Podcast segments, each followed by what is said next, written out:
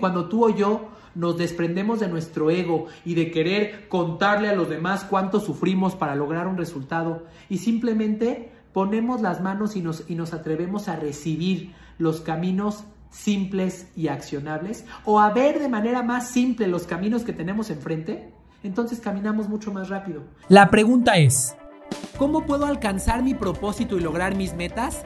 A través de servir a otras personas, dejando una huella positiva en el mundo y al mismo tiempo alcanzando mi propia realización? Esa es la pregunta y aquí encontrarás la respuesta. Mi nombre es Carlos Agami y tengo más de una década entregado y obsesionado por estudiar cuáles son las mejores formas de servir al prójimo y de servirse a uno mismo para alcanzar la realización total. Esto es Estoy para Servirte. Encuentro con personas que dicen tener un, propósito, dicen tener una razón para mejorar, que, que lo verbalizan, pero que esa razón no es propia. Esa razón, ese objetivo, ese propósito que quieren alcanzar es, es, es un propósito para cumplir con las expectativas de otros.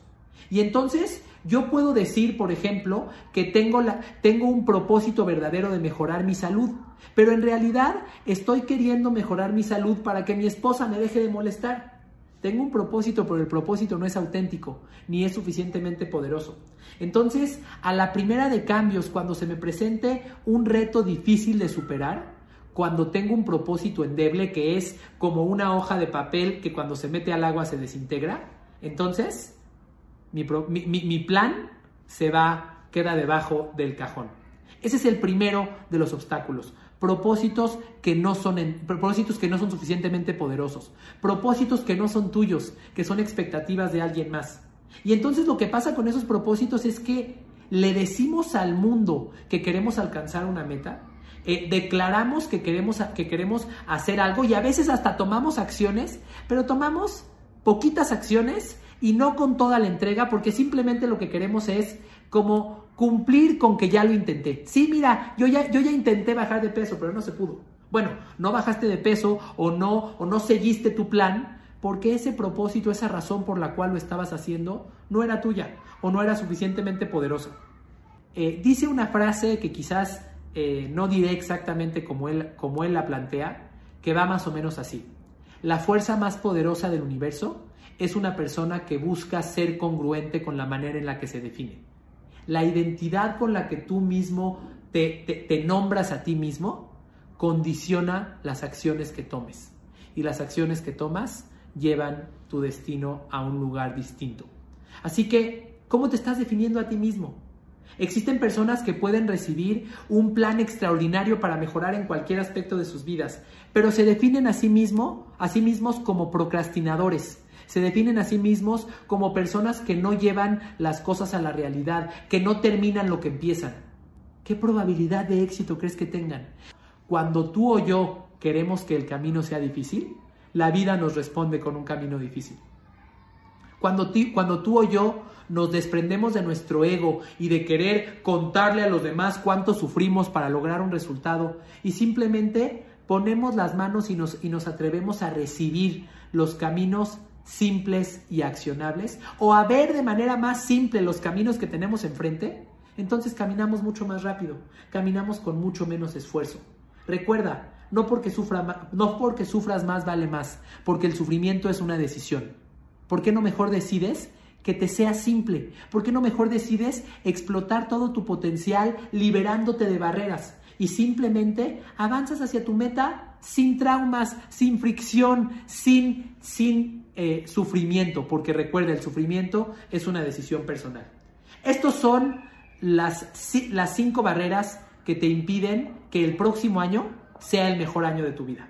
Así que quiero invitarte a adoptar virtudes distintas para evitar que estas barreras terminen por atarte, atarte de manos e impedirte ser todo lo que puedes ser y lograr que el próximo año sea el mejor año de tu vida hasta entonces, porque el siguiente será aún mejor. Uno, encuentra propósitos tuyos y propósitos verdaderamente poderosos. Deja de buscar propósitos en las manipulaciones de otros, en las recompensas que otros puedan ofrecerte. Deja de esperar que otros te motiven y mejor decide tú cuáles son tus propias razones para alcanzar una meta. Dos, defínete a ti mismo de una manera que te haga sentirte capaz de lograr lo que buscas, en vez de de una manera que te haga sentirte menos y te desempodere.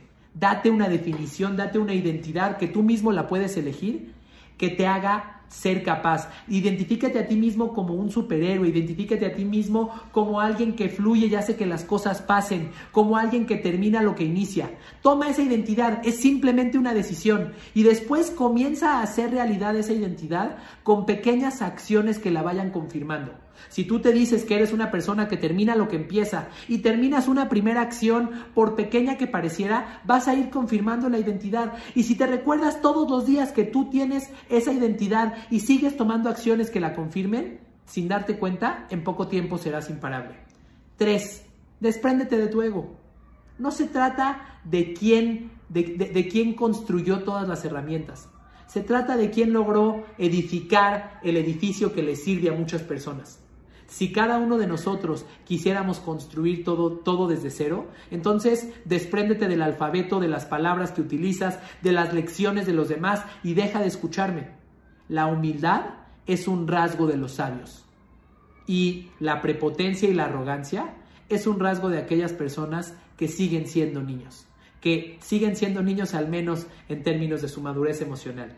Cuando estoy, cuando estoy bien, cuando mi mente está despejada, cuando mis emociones están donde deben de estar, cuando físicamente me siento mejor, produzco cosas de mucho más valor, produzco esos resultados, esas ideas, esos proyectos que verdaderamente trascienden, que verdaderamente ayudan y no solamente trabajo, no solamente este eh, tacho pendientes y saco cosas porque para sentir que estoy que estoy avanzando. Así que hoy quiero invitarte a que reflexiones qué estás haciendo tú al respecto. ¿Verdaderamente te das el tiempo para cuidarte? ¿O te avientas o te avientas como gordo en tobogán para empezar a trabajar porque estás apresurado? A veces, a veces eh, porque sientes culpabilidad de no estar, entre comillas, trabajando. Pregúntatelo. Y si te aporta valor, te comparto los hábitos que yo utilizo. Yo eh, procuro cuidar mi, bienestar mental y emocional, vaciando todas mis, las ideas que tengo en mi cabeza. Eh, he, trabajado en, los, en las últimas semanas especialmente en aprender a observar sin juzgar. Es decir, en aprender a reconocer eh, lo que veo en otras personas, lo que veo en mí, los sentimientos que tengo, sin juzgarme a mí ni juzgar a otras personas. Bien, sin decir soy flojo, es flojo, hizo algo positivo, hizo algo negativo, simplemente vaciando lo, digamos que los síntomas, lo que observo.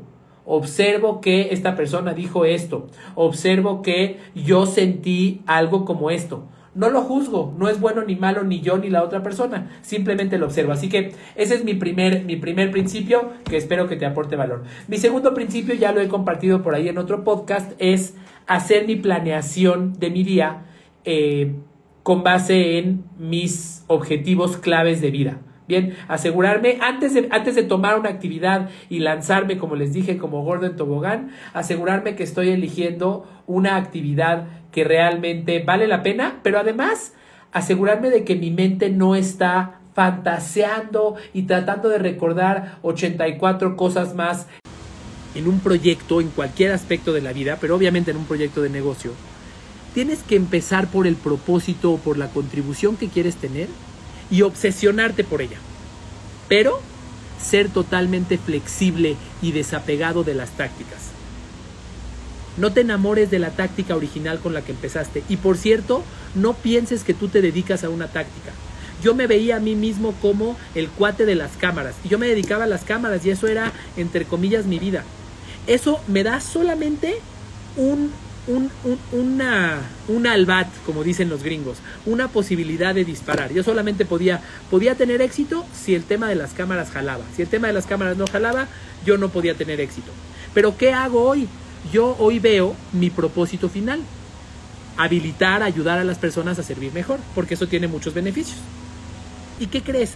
Cuando te das la oportunidad de obsesionarte por el para qué, los cómo son infinitos. Pero cuando te obsesionas por el cómo, ya estás enclaustrado. Ya solamente puedes hacer un, el restaurante. Y si el restaurante no jaló, ya perdiste. Y vas a quedar, vas a quedar frustrado, vas a quedar, vas a quedar triste, vas a quedar insatisfecho. Por eso es tan importante la frase con la que voy a cerrar este episodio. Obsesiónate por tu contribución, pero sé flexible en tus tácticas. Atrévete a cambiar eh, qué es lo que vas a ofrecer a las personas para lograr esa contribución. Entonces, tus opciones son prácticamente infinitas. Entonces, eh, vas a poder elegir aquella que más valor le aporte a las personas a las que quieres servir, pero también aquella que más te convenga a ti. En una metodología de gestión de tiempo, lo más complejo y lo que más impacto puede tener no es cómo enlistes tus actividades, ni siquiera es que hagas las actividades. Lo que más impacto puede tener es que elijas qué actividades hacer. Tim Ferriss, autor de eh, un libro que se llama The Four Hour Work Week, la semana laboral de las cuatro horas, plantea un modelo en el cual él solamente trabaja cuatro horas por semana. Cuatro horas por semana, no por día cuatro horas por semana. Y para lograrlo, él utiliza una serie de prácticas que, entre otras cosas, consideran la eliminación de aquellas cosas que no aportan valor. Consideran enfocarse solo en aquellas actividades que verdaderamente eh, en las cuales verdaderamente él aporta algo distinto y que no hay nadie más que las pueda hacer por él. Bueno, entonces, el primer principio es, para, para ser efectivo, para lograr más, para sentirte satisfecho, para dejar huella, el primer secreto está en saber decidir qué actividades hacer. Ese es el primer secreto. El segundo secreto, y te cuento, te, prometo que te voy a contar mi metodología de tres simples pasos, pero eh, primero quiero, quiero plantearte cuáles son, eh, la, cuál es la esencia detrás. Primero, es más importante decidir qué actividad hacer que hacer la misma actividad. Eso tiene más impacto. Dos, es trascendental saber elegir qué actividad realizas en cada momento. Hay momentos en los cuales nuestro estado de ánimo, nuestro estado de energía, nuestro nivel de concentración están hechos para que simplemente nos pongamos a responder mensajes en WhatsApp. Y hay momentos en los cuales nuestro estado de ánimo, nuestro nivel de energía y nuestro nivel de concentración están para realizar actividades de mayor valor o de mayor o de mayor concentración, actividades en las cuales se requiera que verdaderamente eh, bajemos la cabeza y nos concentremos. Entonces, ese es el segundo principio. Hay que saber vincular las actividades al momento del día y a tu estado de ánimo, a tu estado físico e incluso a tu nivel de concentración. Esa es la, premisa número dos. La premisa número tres.